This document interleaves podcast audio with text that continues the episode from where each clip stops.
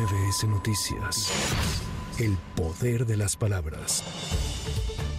La Comisión Nacional de los Derechos Humanos concluyó que las expresiones del presidente Andrés Manuel López Obrador sobre la senadora Xochil Gálvez no violan las garantías de la aspirante a la candidatura presidencial y no hay violencia política en razón de género. En un documento de 15 cuartillas difundido en sus redes sociales, la comisión encabezada por Rosario Piedra dio respuesta a las quejas que presentaron senadores del PAN para denunciar el ejercicio abusivo de sus facultades en que presuntamente incurrió el primer mandatario por la revelación de los contratos de las empresas de Xochil Gálvez y por los ataques contra los aspirantes presidenciales emanados de Acción Nacional.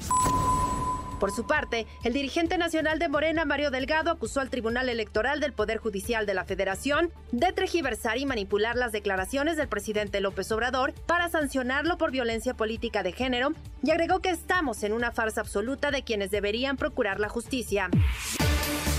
La Secretaría de Salud de la Ciudad de México informó que se mantienen las mesas de diálogo con los representantes del personal médico que tienen dudas sobre su incorporación al IMSS Bienestar. Tras la manifestación que esta mañana realizaron trabajadores de la salud en el Zócalo, la dependencia señaló que la próxima reunión con funcionarios del IMSS Bienestar se llevará a cabo el jueves 10 de agosto.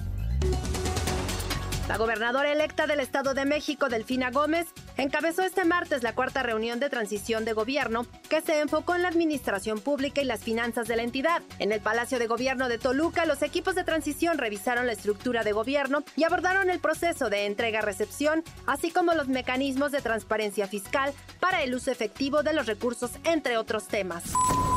Para MBS Noticias, Sheila Amador. MBS Noticias. El poder de las palabras.